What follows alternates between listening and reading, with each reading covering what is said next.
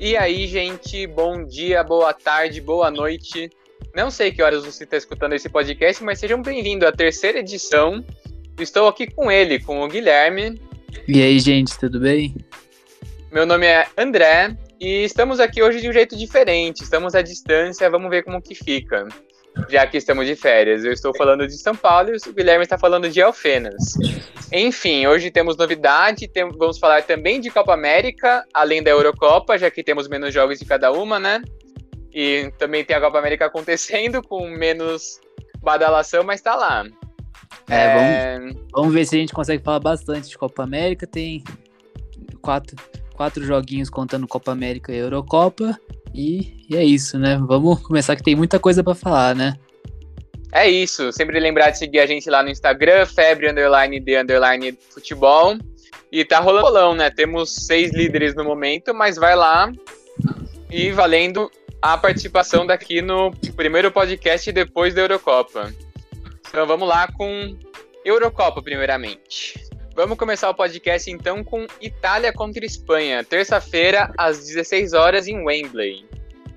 É, André, Eurocopa tá funilando, né?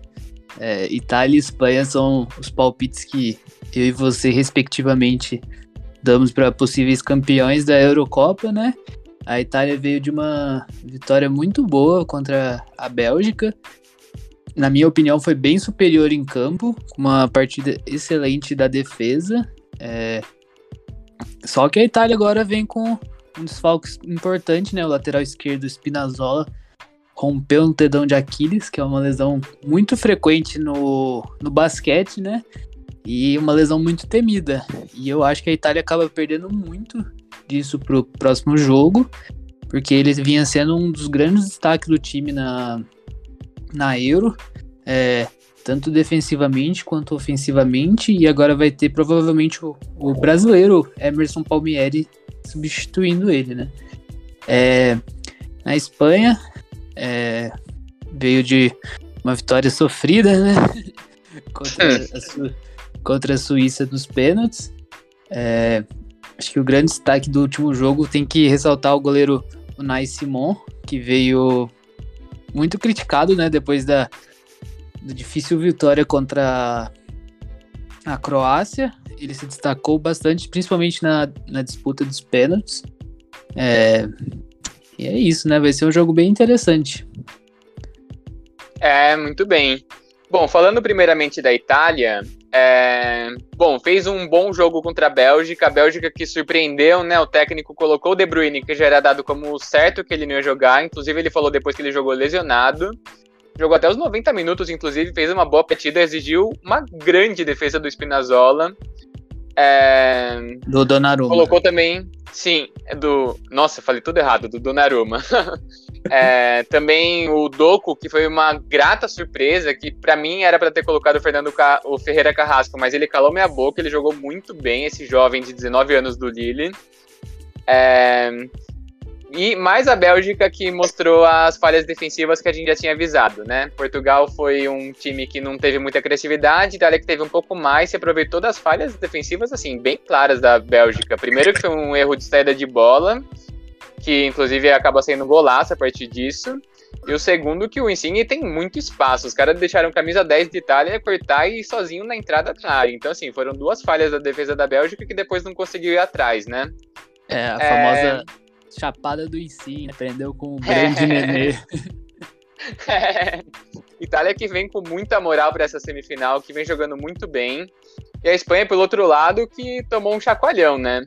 Só venceu um jogo no tempo normal nessa Eurocopa. O ataque de novo foi morno, não pressionou. Eu acho que até quando estava 1x0, a Espanha podia ter feito mais coisa. Depois toma um empate numa falha e que Eurocopa ruim que vem fazendo o Laporte. Ele já tinha falhado no gol contra a Polônia, que o Lewandowski sobe em cima dele ele mole. Um lance parecido com o Lenglet, que eu critiquei na rodada passada. Agora dá uma falha clara, bate cabeça com o Paul Torres e a bola sobra para a Suíça fazer o gol.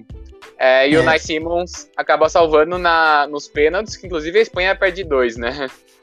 É, exatamente. E agora, partindo um pouco mais pro confronto em si, é, vai opor duas equipes que têm, até certo ponto, características de jogo parecidas, né? São dois times que gostam de trabalhar com a posse de bola, é, recuperação rápida por causa de uma marcação pressão. E eu acho que vai depender muito de quem vai se sobressair nessa, nessa marcação para conseguir ditar mais o seu próprio jogo, né? É, é, vai ser interessante. Dois... Não, são dois times que gostam de jogar com a bola, não vai ser que nem os outros jogos que a Espanha jogou até agora, que a Espanha vai não vai ter a sua dominação contestada, eu acho que a Itália vai querer pegar a bola também. Itália é um time mais perigoso, né? A Espanha é um time que gosta de rodar mais a bola, mas que tem falhas defensivas. É um jogo equilibrado. Eu mantenho meu palpite aqui da Espanha, mas é um jogo muito bom, um jogo muito equilibrado. É, eu acho que outro ponto interessante dos dois times é que muito da saída de bola é, não se dá com meios campo necessariamente. É, os zagueiros às vezes tentam um passe mais vertical. A gente viu isso muito pela Espanha, o Laporte tentando acionar o Ferran Torres muitas vezes, né? Nas últimas partidas. É, na parte da Itália, o, apesar de ter grandes passadores também no meio de campo, o Bonucci, que é um excelente zagueiro, inclusive vem jogando muito bem. Ele também tem um passe vertical bem importante, é, que acaba sendo trabalhado o jogo mais pela esquerda, mas grande parte das jogadas da Itália vão sendo concluídas pela direita, né? No último jogo teve o Chiesa titular, mas tanto ele quanto o Berardi titular vem sendo grandes conclu concluidores de jogadas mesmo e vai pegar o lado do Jordi Alba, que notadamente vai muito pro ataque, né? E vamos ver, talvez ele tenha que ficar um pouco mais, mais segurado, né? Mais para trás esse, esse jogo. É, Roberto Mancini escutou o nosso podcast, escalou Chiesa, mas é, vamos ver como que vai ser, né? Só um, uma cutucada no Luiz Henrique. Pô, Luiz Henrique, colocar jogador do Manchester City, colocar o Rodrigo para bater pênalti. Você não vê que nenhum jogador do Manchester sabe bater pênalti? Que numa época da temporada eu tava cogitando até o Ederson para bater pênalti, porque nenhum jogador de linha sabe. Tá parecendo. parecendo jogador do Palmeiras bater pênalti, né? Vinha nesses dias na, na Copa América também perdeu na disputa de pênalti. Jogador que de deu City, classificação para Colômbia. Exatamente. jogador de City e Palmeiras não dá para bater pênalti. Fica, fica é isso aí. Bom, desse jogo é isso, né? Eu acho que é. Vamos pro próximo. Bom, vamos seguindo com Inglaterra contra a Dinamarca, quarta-feira, às 16 horas, também em Wembley. Só uma correção antes que eu falei Portugal era Itália, claramente, né? Eu tô muito louco. Enfim, seguindo com o jogo, Inglaterra que fez bonito. As críticas seguem no Southgate, a zaga segue invicta e Inglaterra segue na competição. Agora fazendo 4 a 0 na Ucrânia com 3 gols pelo alto, né? Quem merece o destaque nesse jogo é o Sterling, que fez uma grande jogada no primeiro gol e que também dá um grande passe, acho que no terceiro gol para o Luke Shaw. Luke Shaw, que de novo jogou muito bem, que dá duas assistências, e o Harry Kane, que fez dois gols e já vem sendo cogitado para a artilharia da competição, né? Vamos ver se a Inglaterra chega na final para isso. Inglaterra que é o único time na semifinal que não tem Eurocopa. É, e a gente falando que o Kane antes era assombrado, né? Desencantou de vez. É, é foi, eu, eu já tinha falado isso, né? Foi só a bola chegar. Foi só a bola chegar. Eu acho que vale ressaltar que o Southgate, nessa vez, é, deu uma mudança que eu achei bem positiva no time, colocando o Mason Mount, que foi destaque da temporada do Chelsea, e o nosso querido Jadon Sancho. É muito interessante ver o Sancho jogar, né? Que ele tem uma característica que são poucos jogadores de hoje que realmente fazem isso, que é usar do drible para é, abrir espaços, para criar jogadas novas. E a Inglaterra com uma solidez defensiva, pensando que tem na zaga Maguire e Stones, tá, tá meio impressionante, né? Uhum. E... É, o Stones ele vem jogando muito bem. Ele fez uma grande temporada pelo Manchester. Ele vem fazendo uma. Ele vem evoluindo muito. O que, que o Laporte está fazendo em uma Eurocopa ruim, o Stones está fazendo uma boa Eurocopa e o Maguire também está jogando bem na Eurocopa. Mas enfim, é... Bom, Southgate que vem mudando o time na, nos jogos, né? Que ele tem elenco para isso e que ele vem provando que suas decisões estão certas, né? Já vai eliminando todo mundo e chega na semifinal. É, bom, certas não sei, mas que tá dando certo, tá dando certo. O Jadon Sancho que fez uma partida bem, eu achei ok. É, a Inglaterra resolveu o jogo contra a Ucrânia, que também estava muito desgastada, já não é um time que é um que é um vigor técnico muito grande e cansou muito do jogo contra a Suécia e Inglaterra resolveu rápido contra a Ucrânia, já no começo do segundo tempo, já estava um jogo bem morno. E Henderson que desencantou na seleção, né? Depois de 62 jogos faz o primeiro gol. Agora, é. seguindo para Dinamarca, Dinamarca segue on fire. Fez 2 a 0 rapidinho contra a República Tcheca. É, inclusive, vale destacar o Dolberg, que fez gol de novo. E o Mali, acho, sei, acho que é Mali que fala o nome dele, que tá jogando muito bem, que deu um cruzamento genial, um, cruza, um grande cruzamento para o gol do Dolberg. É, é... E, e, pensar que ele tá jogando deslocado, né? É, esse Mali, ele é originalmente um lateral direito e tá jogando mais pela esquerda. E tá um grande destaque, acho que, da Dinamarca. Dinamarca, já virou, já virou rotina falar Dinamarca, né? na, pois na é, Eurocopa. O... E vale destacar que ele é do Atalanta, né? Os dois lados do Atalanta, o Golzins e o Mali, se destacando muito bem. É, bom, inclusive o Dolberg faz o gol e depois entra o Poulsen, que faz uma ótima partida também, que leva muito perigo, que segura a bola na frente e cria duas ou três chances que exige defesa do goleiro da República Tcheca. República Tcheca que no primeiro tempo não foi bem, que foi dominada pela Dinamarca, mas voltou no segundo tempo dando um calor na Dinamarca, fez 2 a 1 chega perto do empate, mas não consegue. O Patrick Schick que faz mais um gol, empata com o Cristiano Ronaldo na competição. E agora não tem nenhum jogador com mais três gols na Eurocopa. O Patrick Schick foi o último remanescente, mas fez uma grande Eurocopa com cinco gols, né? E República Tcheca que sai de cabeça erguida da Eurocopa fez uma ótima competição. Eles fizeram, assim, mais do que o esperado, né? Vamos, convenhamos, jogaram muito bem. E Patrick Schick fez cinco gols, sendo um gol com grandes chances de ir pro prêmio Puskas, né? E um, destaque positivo, né? É, agora, partindo para o jogo em si, o que você acha, André? Bom, eu, eu eu acho que vai ser um jogo estudado, mas o último jogo que eu falei isso foi Itália contra a Bélgica, que acabou sendo um jogo muito mais aberto do que eu achava. Mas enfim, é, vamos ver o que o Southgate vai preparar para esse jogo. Eu acho que a Inglaterra vai ser um pouco mais conservadora.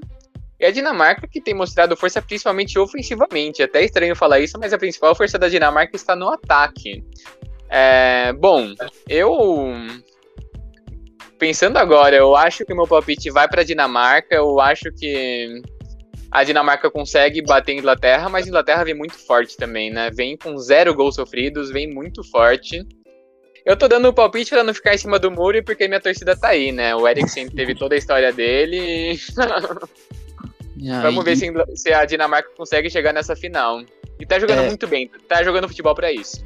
É, eu concordo, só que meu palpite vai pra Inglaterra. Eu acho que vai ser um jogo que é muito interessante porque os dois times estão tendo essa maleabilidade de acordo com o adversário, né? É, e eu acho que, diferentemente do que muitos pensam, quem vai acabar propondo mais o jogo, principalmente no começo, é a Dinamarca. Só que, na minha cabeça, a solidez defensiva da Inglaterra tá muito boa e vai ser meio difícil furar lá. E depois disso, eu acho que a Inglaterra vai acabar fazendo um golzinho e, mas é aquele joguinho assim, meio truncado, e talvez depois de um gol o jogo vai abrir bastante e vai dar uma meio desandadinha. Então, meu palpite vai mais para Inglaterra. Mas, assim, sem é dúvida, um... vai ser um jogo muito interessante, né? É, eu acho que. Grata surpresa, né? A Dinamarca é, eu acho que é um confronto que você vai ver pelos nomes assim, você acha que a Inglaterra tem um grande favoritismo, mas na prática, pelo futebol sendo apresentado pela Dinamarca, a Dinamarca tem todas as condições de bater de frente para a Inglaterra, como já bateu de frente para a Bélgica na competição. Não, sem dúvidas. É, bom, alguma coisa desse jogo? Não, um palpite só. É, você falou que acha que vai dar Dinamarca, eu falei Inglaterra, eu vou falar uns 2 a 0 Inglaterra sem, sem tomar gol. É, vamos ver se a Inglaterra segue invicta na defesa, né? Com Pickford no gol. Eu sigo não gostando desse goleiro, mas ele segue invicto. É, vamos ver. Vai ser um jogo muito, muito bom. É, imagino que muito estudado no começo. E vamos ver. É isso, vamos embora. Agora vamos para a novidade para a Copa América.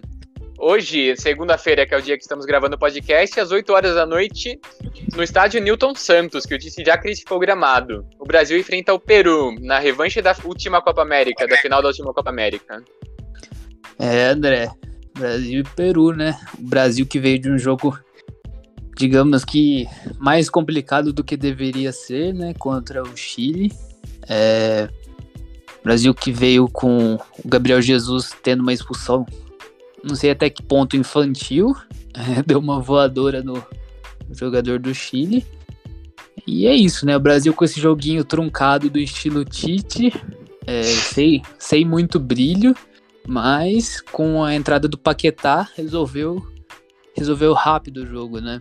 E acho que um ponto importante para falar do Brasil é a solidez defensiva que mesmo com um jogador a menos, acabou não concedendo tantas chances assim para o Chile e vem, vem forte para o jogo. E acho que só uma coisa que vale a pena a gente pensar quem que vai entrar no lugar, no lugar do Gabriel Jesus. Meu palpite acho que vai ser o Paquetá mesmo, que vem jogando muito bem. É, apesar de eu defender que o Paquetá deveria jogar no lugar do Fred e não como um um ponta direita. Eu acho que pelo conservadorismo do Tite vai acabar indo mesmo no Paquetá.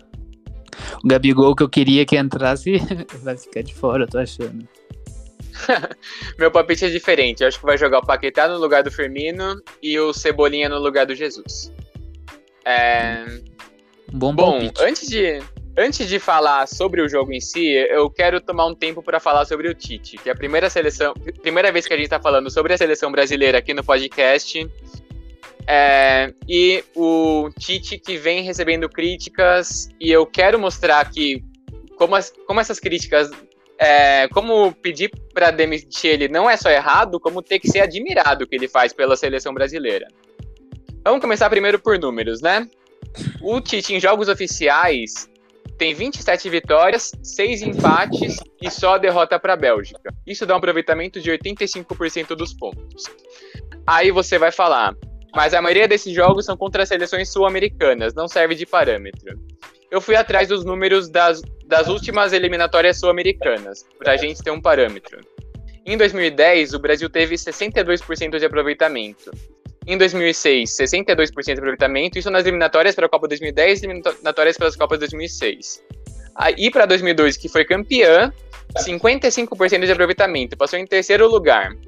É, então, essa hegemonia, do jeito que a gente está vendo, tão natural do Brasil ganhar todos os jogos, não aconteceu desde que eu nasci. Não aconteceu. E 85% dos pontos em jogos oficiais, se você for para eliminatórias, é 92%. O Tite tem. Na última foram 10 vitórias e 2 empates, nessa são 6 vitórias e, em 6 jogos. Então são 16 vitórias e 2 empates em 18 jogos. É um aproveitamento surreal. Aí você vai falar, mas o Brasil não joga o futebol ofensivo que está no DNA brasileiro. E aí eu vou responder, desde que a gente nasceu, eu acho que só quando o Brasil tinha três bolas de ouro e o Adriano que teve um futebol um pouco mais ofensivo. Em 2002, o Brasil foi campeão jogando com cinco zagueiros. Foi no 5-3-2. Era, era defendendo e deixa o Ronaldo e o Rivaldo lá na frente. 94, que foi campeão, também não jogava um futebol bonito. Jogava com Romário e Bebeto lá na frente. E agora a gente não tem Romário, a gente não tem Ronaldo, a gente não tem Rivaldo, muito menos os três bolas de ouro que tinha em 2006. Dentro das limitações, e assim, no futebol de seleção, que hoje em dia tem pouco tempo de treinamento, não é mais o Brasil de 1970 que tinha meses para treinar. Eu não vejo nenhuma seleção que jogue um futebol tão ofensivo. A França do Deschamps é um time reativo, a Bélgica é um time reativo. A Espanha, que é um time que até tenta jogar um futebol mais ofensivo, mas se complica frequentemente. Não venceu um jogo na Eurocopa até agora, no tempo normal. Empatou com a Grécia nas eliminatórias. A França também foi eliminada agora e tropeçou para a Ucrânia nas eliminatórias. Então, assim, não vejo nenhum time jogando um futebol extremamente bonito seleções porque é muito difícil, porque é muito pouco tempo de treinamento. Então, Tite, eu vejo dentro das limitações que o elenco fornece, você tem o aproveitamento que ele tem, o aproveitamento surreal. O futebol dele é o futebol que dá para ter com essa seleção. É, é claro que na Copa do Mundo pode ser que não ganhe, pode ser não vejo sendo mais favorita do que a França, por exemplo, mesmo com a eliminação pela Eurocopa. Mas dentro das limitações, o Brasil ter o futebol que está performando, eu acho que é um grande mérito. Eu acho que não dá para o Tite ter que ser admirado e não criticado. Claro que uma escalação outra, todo técnico do mundo vai ser criticado. Fala. Já tá, já tá dando tanto de argumento só porque eu não gosto, né?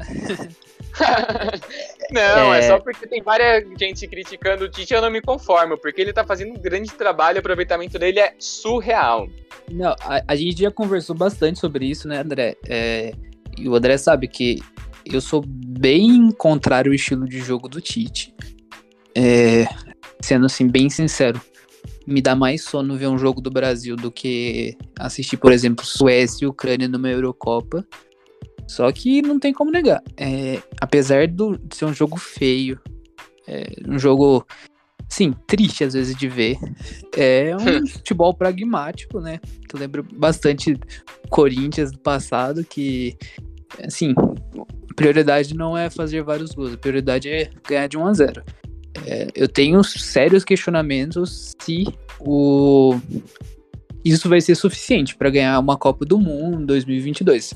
Minha opinião é que provavelmente não vai ser suficiente, mas é, dentro das opções que a gente tem atualmente, em todo esse contexto que o André falou, que técnico hoje tem muito pouco tempo para treinar e desenvolver os times, é, fora que são poucos técnicos que aceitam mesmo a missão de comandar uma seleção, porque tem toda a parte do salário que acaba sendo menor, tudo isso envolvido, né?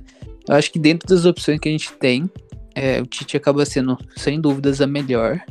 Apesar de, assim, eu não ficar contente assistindo o jogo que ele, ele traz no Brasil. Acho que é, assim, eu... é meio que essa. é, é, sim, eu concordo. Eu não vejo o Brasil como favorito para a Copa do Mundo, como eu não acho que nenhum técnico de seleção conseguiria fazer o elenco do Brasil ser favorito para uma Copa do Mundo. A gente não tem Lukaku, a gente não tem De Bruyne, a gente não tem. A gente tem o Neymar, mas fora ele não tem nenhum jogador fora de série no ataque. Tem o Marquinhos que é fora de, série na defesa, o Casemiro. E outros jogadores que são bons jogadores, mas não jogadores tão decisivos quanto os que tem na França, os que tem na Bélgica, os que tem em Portugal. É, bom, seguindo para o jogo, vale destacar também a, a solidez do Peru, principalmente em Copa América, né? Nas eliminatórias não tá bem, seis jogos fez quatro pontos é o lanterna. Mas chegou na final da última Copa América e agora é na semifinal de novo. Eu vi umas partes do jogo do Peru contra o Paraguai, foi um jogo completamente aleatório, foi uma bagunça. Em qualquer momento podia sair qualquer gol de qualquer time. O jogador do Paraguai foi expulso, o Gomes. Depois o jogador do Peru é expulso e acaba 3 a 3 e nos pênaltis o Peru passa numa cobrança de pênalti também é um pouco aleatória, que muita gente errou pênalti.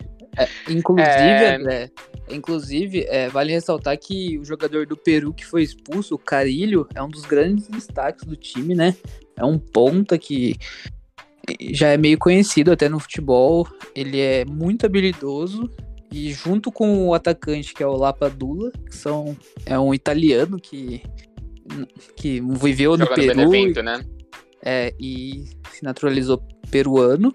Os dois são os grandes destaques. E então vai vir desfalcado pro jogo do Brasil, né? Uhum, sim, o Peru vem desfalcado.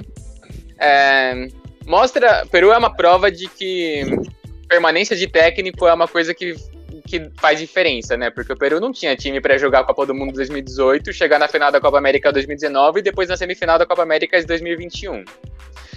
É, Bom, mas pro jogo tem um grande favoritismo do Brasil. Alta chance de você escutando esse áudio depois do jogo do Brasil, você já vai ter. Você já vai saber o que aconteceu. Mas o Brasil é grande favorito, é franco favorito, venceu o Peru por 4 a 0 na fase de grupos. É, e vamos ver, né? É, é. Só uma coisa que eu vejo o futebol sul-americano com quatro patamares. Em primeiro eu coloco o Brasil, e só. No segundo, eu coloco Argentina, Colômbia e Uruguai. Já, a gente já vai falar mais da Argentina, mas eu coloco os três no segundo patamar. No terceiro, eu coloco o Peru, o Chile e o Paraguai. Inclusive, o Chile tinha time para estar acima, mas não consegue ficar, né? O que tá fora da zona de classificação. Foi, jogou bem contra o Brasil, mas não é o padrão. É um time que vem jogado mal tem algum time que eu tô esquecendo. Eu contei sete. É o Peru, Chile, Paraguai. Bolívia. Não, tem Bolívia e Venezuela que estão no último. É, Peru, Chile, Paraguai e Equador, isso. Equador que vem fazendo uma boas eliminatórias nesse começo, na última começou muito bem, depois caiu acabou não indo para a Copa do Mundo, né? E no, hum. último, no último patamar, que são seleções mais fáceis e mais saco de pancada, Bolívia e Venezuela. É... Bom, eu acho que era desse jogo para falar era isso. E vamos ver, né? Que o gramado do Engenhão é muito ruim, já foi reclamado bastante. É, inclusive pelos jogadores, né? Tá bem triste a situação lá. Mas eu acho que é isso. Brasil franco favorito, acho que vale a gente ficar atento no que como que vai vir é, escalado. É, como eu já disse, eu pensando que o Brasil vai ter grande domínio das ações, eu sacaria o Fred do time titular, iria com o Paquetá e manteria o esquema mais ofensivo mesmo, como Paquetá como segundo volante, não como um ponta, é, apesar de ser o mais cotado ele jogar como ponta. Mas acho que é isso, né? É isso. Bom, agora vamos para Argentina contra a Colômbia, terça às 22 horas, no estádio Mané Garrincha, em Brasília. Falando primeiro da Argentina, é, bom, todas as críticas para a CBF têm razão, mas ainda assim consegue ser um milhão de vezes melhor do que a AFA, porque a AFA, pelo amor de Deus, a Associação de Futebol Argentina, ela vai conseguir fazer com que essa grande geração argentina, é, assim, tem mais a Copa América, tem mais a Copa do Mundo ano que vem, mas o tanto de título que essa seleção podia ter ganhado e não ganhou, porque por ser uma bagunça, por não manter técnico, por trocar técnico toda hora, por ter uns técnicos muito fracos, um técnico mais fraco do que o outro. É, essa é uma bagunça. Na, chegou na Copa do Mundo de 2014 e o 2018 e o São Paulo foi meio que deposto, os jogadores meio que tomaram conta do time. É uma bagunça completa a seleção argentina. Infelizmente não, porque eu não quero que eles ganhem, mas assim, dá dó de ver uma seleção com tanta gente boa e. Meu, não faz sentido. Você vai ver o último jogo contra o. Contra o Equador na fase final. O Di Maria e o, Paulo, e o Papo Gomes, que faziam uma grande Copa América, os dois no banco. Aí o Argentina tava ganhando de 1 a 0 mas estava sofrendo contra o Equador. Aí o técnico vai lá e coloca o Di Maria. Aí o Di Maria entra no jogo, ele rouba a bola do segundo gol e sofre a falta que o Messi faz o terceiro gol. A primeira coisa que vem na cabeça é o que, que esse jogador estava fazendo no banco.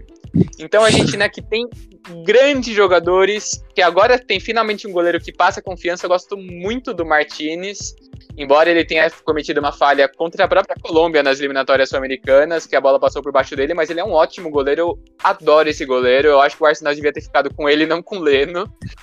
É, mas ainda depende muito do Messi. Tem 10 gols na Copa América. São 4 gols do Messi, 4 assistências do Messi e quatro e os outros dois gols foi o Messi deu passe para assistência, então ele armou a jogada do gol. Então é uma Messi dependência que não era necessária, que tem um grande time em volta que não escala direito e não tem nenhum padrão. É, eu concordo com você, viu, André? É, começar o jogo com Nico Gonzalez em titular, sendo que temos Di Maria, Papo Gomes em excelente fase, né? E no banco de reservas é meio que questionável, né? É, na parte do meio-campo da Argentina, eu acho que foi a parte que mais se desenvolveu nos últimos anos, com o Paredes em grande fase, é, o Depou também jogando muito bem. Só que a Argentina é aquilo, né? É aquele desenho do cavalo, muito bonito na cabeça, que é o ataque, meio bonito na, no, no meio, e no fim da defesa fica a desejar, né? É, jogou a última partida com Pazella e Otamendi. É, uma zaga relativamente fraca, né? O Romero, que foi considerado o melhor jogador da, da, do campeonato italiano da última temporada, ele estava machucado. E se voltar para essa partida, eu acho que é um grande acréscimo nessa defesa, que tem bastante a melhorar. E eu acho que vale muito ressaltar essa Messi dependência, que eu acho que cada vez maior. É, o Messi vai ficando mais velho, a dependência vai ficando maior. Impressionante, né? Como está jogando. Sim, o Messi está jogando muito. É, mas assim, o Brasil. Vou falar o paralelo do Brasil. O Brasil ainda depende muito da criatividade do Neymar, que é o melhor jogador do time. Mas o Neymar não é mais aquele Neymar sobrecarregado que você via em outras épocas que ele tinha que buscar a bola no meio de campo. A bola chega no Neymar na posição que ele precisa para ele fazer o que ele faz, que é sempre genial, que é um jogador fora de série.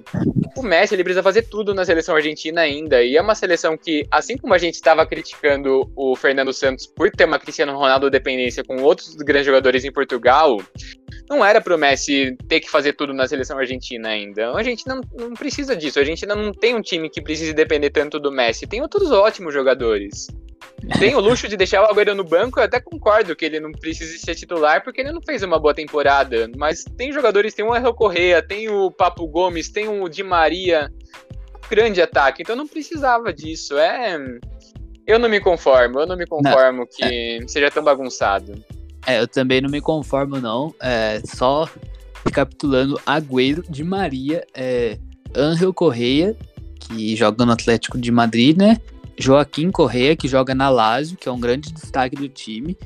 Papo Gomes, todos esses no banco.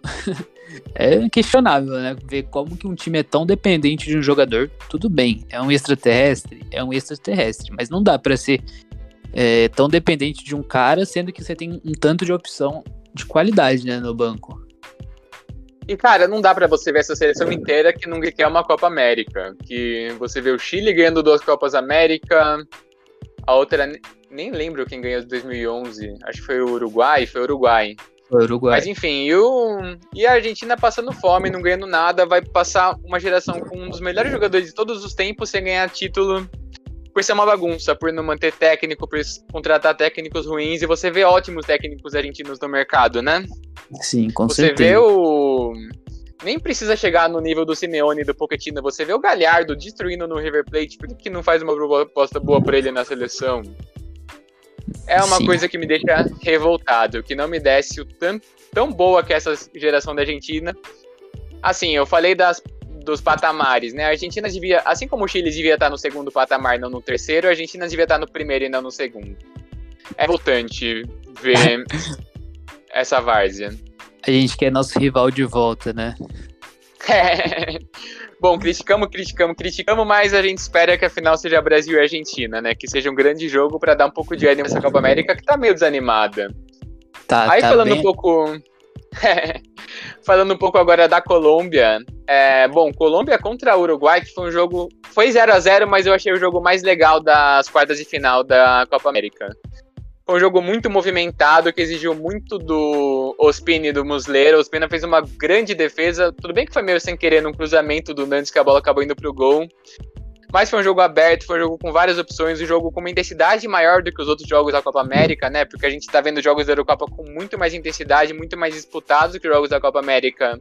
Uruguai e Colômbia foi uma exceção disso. E que os dois times, mas eu acho que vale destacar o Uruguai, né? Faltou capricho no último passe, faltou capricho na hora de finalizar e na hora do último passe. O Soares e o Cavani não fizeram uma partida tão boa. É, numa noite de mais brilho, estaríamos vendo Uruguai contra a Argentina e não Colômbia contra a Argentina.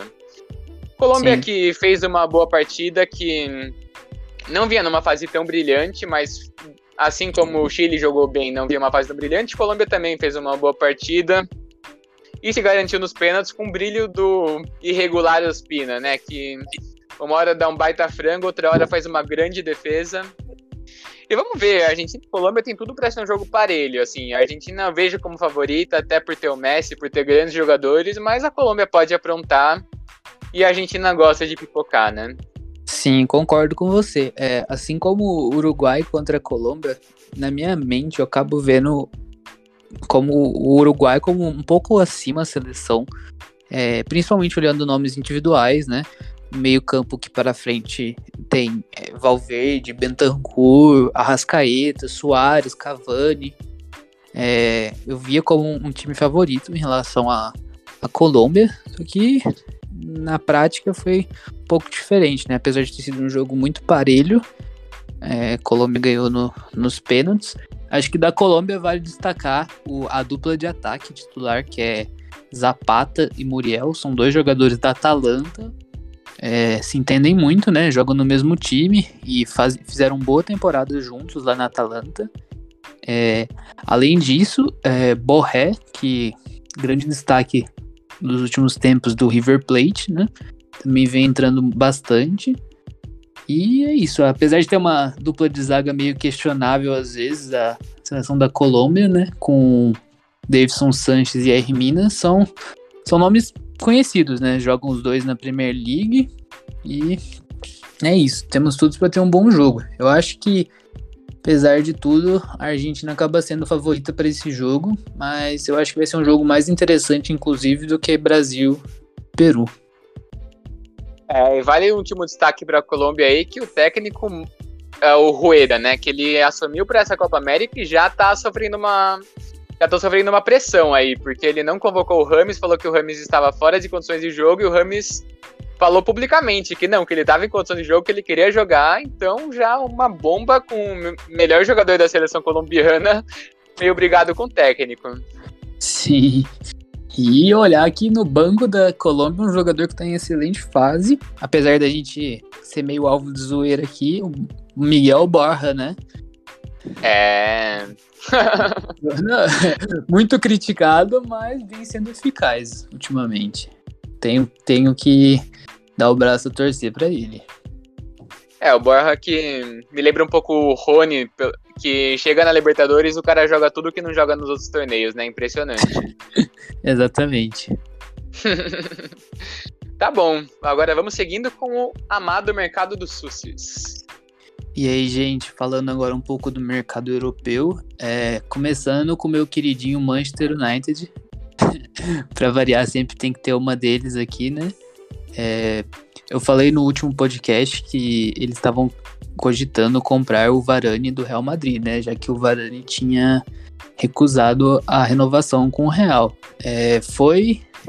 Tá sendo falado bastante na imprensa europeia que para diminuir a pedida do Real pelo Varane, o United está cogitando é, oferecer o Van de Beek, que foi contratado na última temporada para o Real. E Van de Beek é um meio-campo muito novo, com muito potencial e que não não, veio, não teve muito tempo em campo, né, no, nessa temporada. Eu acho que seria um, um bom, é, uma boa venda ele pro Real, porque Real às vezes acaba, apesar de ter nomes de extrema qualidade, como Modric, Cross, é, até o próprio Valverde que a gente falou agora há pouco, na, do Uruguai. É, eu acho que às vezes um nome novo que tem bastante potencial no futuro, é bem interessante, né? O que, que você acha, André? É, eu acho que é uma. Bom, meio inexplicável o que, que gastaram tanto dinheiro no Van de Beek pra ele não jogar, né? Não entendo como que o Souza já é... usa ele tão pouco. É... Mas eu acho uma troca interessante, sim. Eu acho que uma boa adição ao elenco do Real Madrid, que uma coisa que o Real Madrid sofreu muito foi com o elenco curto, né? As principais peças se machucando e não tendo muitas boas peças de reposição no banco. Até numa temporada em que tem cinco substituições, quem entra, a gente tá vendo muito na Eurocopa que elenco tá fazendo muita diferença, né? É... Sim, com certeza. E pro, pro Manchester United, Varane na zaga é uma grande adição, né? Tudo bem que ele não tá na melhor fase da carreira dele, mas ele tem muito futebol e tem muito futuro pela frente ainda. Concordo plenamente. É, partindo agora é, para um jogador português, Trincão, é emprestado do Barcelona para adivinha que time, André? Wolves. Sai o técnico com mentalidade de recrutar português, mas os portugueses continuam indo para o Wolves. É, Trincão, que é um jogador recém-contratado também pelo Barcelona, jogou uma temporada lá, é bem novo o jogador. Está é, sendo emprestado com opção de compra depois de um ano e confesso que estou um pouco surpreso. Eu acho que para ele vai ser bem interessante essa, esse empréstimo, porque com a chegada do Memphis no, no Barcelona, ele vai ter ainda menos tempo em campo, né? E eu acho que o Wolves na Premier League, que é um futebol de excelente nível, ele vai ter bastante espaço para desenvolver o futebol dele, que ele tem bastante potencial. É, o Wolves que ainda não conseguiu se repor muito bem da perda do Jimenez, né? Que ele sofreu um trauma na cabeça bem grave, e não voltou a jogar desde então. É, que não sei nem se vai voltar a jogar algum dia, né? Mas o Wolves que trocou um técnico português por outro, né? Agora tá com o Bruno Lage. Então, vamos ver se essa mentalidade de português continua. Eu acho que sim, né? Porque eu acho que não vai mandar todos os portugueses do, do elenco embora. Podia mandar o Semedo, né? é, só o Semedo, que qualidade não é muito boa. É, partindo então, que a gente ainda tem bastante, bastante transações para falar. É, André Silva, é, atacante português, que jogou inclusive essa Eurocopa. É, ele jogava no Eintracht Frankfurt. Ele foi pro Leipzig. É, uma excelente contratação do Leipzig.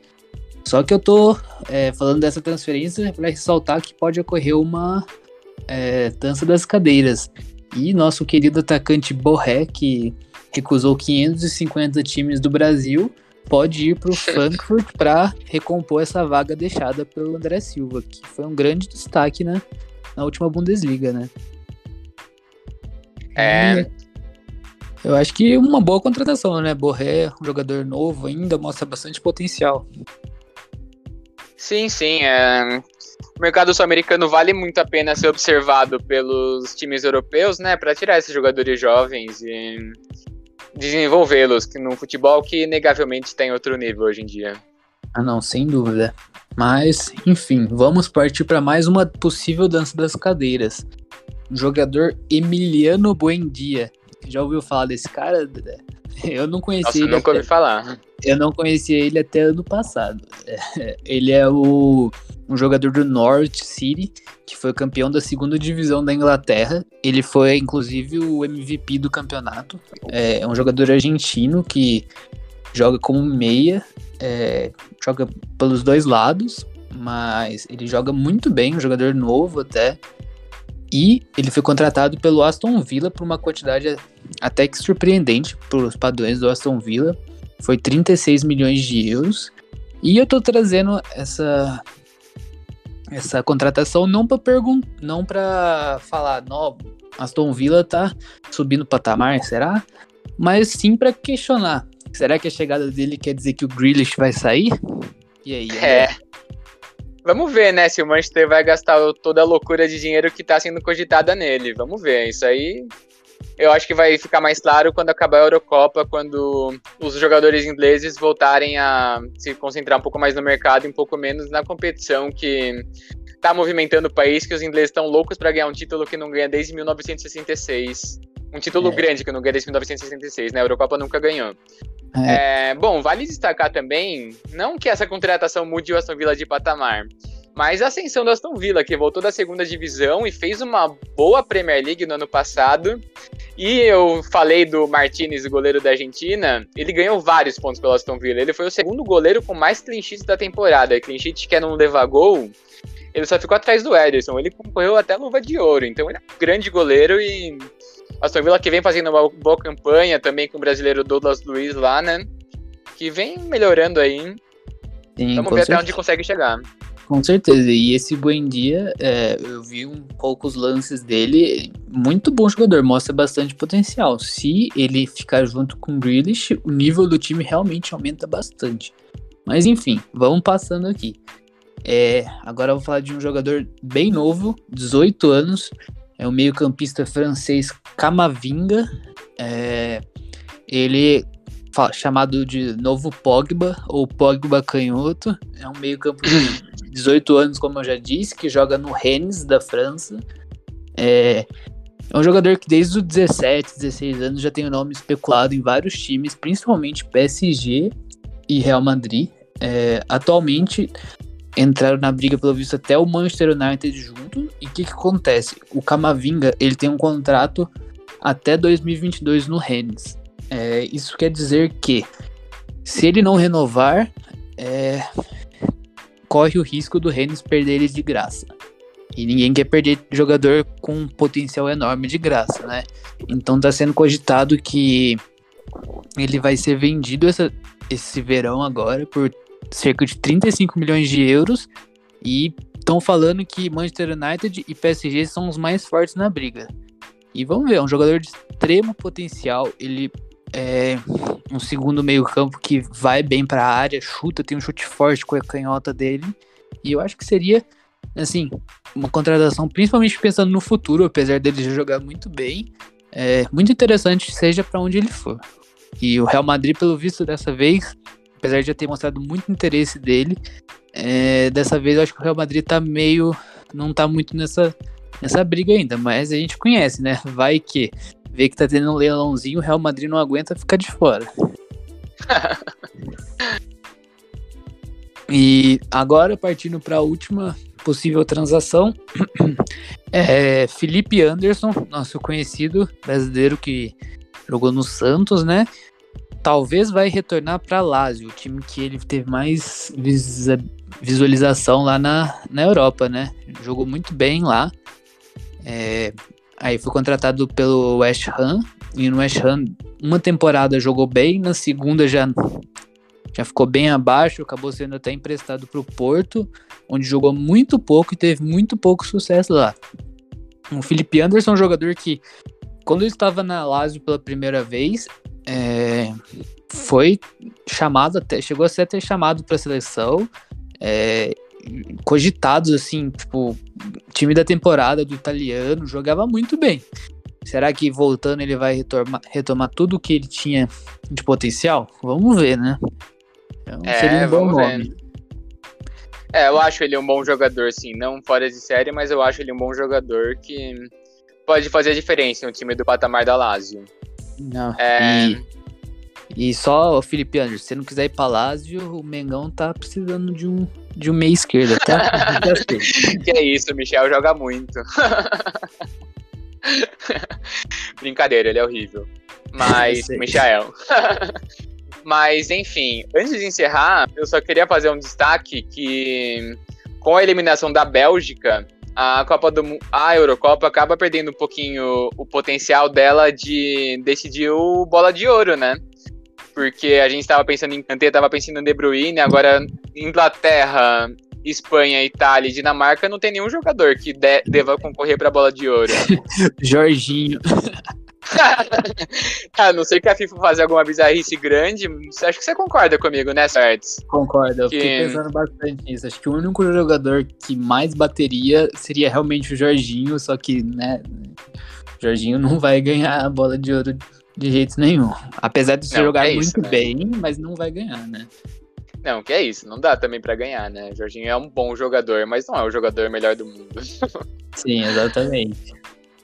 Mas veremos. Bom, gente, é, vamos. Ficou um pouquinho mais longo esse podcast, né? Que a gente passou bastante tempo falando do Brasil e da Argentina. Mas dê um feedback aí. Foi um pouquinho estranho da gente gravar online, né? Uma experiência diferente. Falem aí se vocês gostaram, se vocês não gostaram, o que, que pode melhorar. É... E vamos ver se a gente consegue fazer mais uma edição entre a semifinal e a final para vocês, tá bom? É, sigam o nosso Instagram, Bolão tá, tá seguindo por lá. E é isso, abraço. É isso, gente. Muito obrigado. Só lembrando, o Instagram é febre underline de underline futebol. E é isso. Muito obrigado por terem ouvido o nosso áudio, o nosso podcast. E, e é isso, né, André? Tamo, tamo aqui. É isso. É isso. Falou. Falou, gente.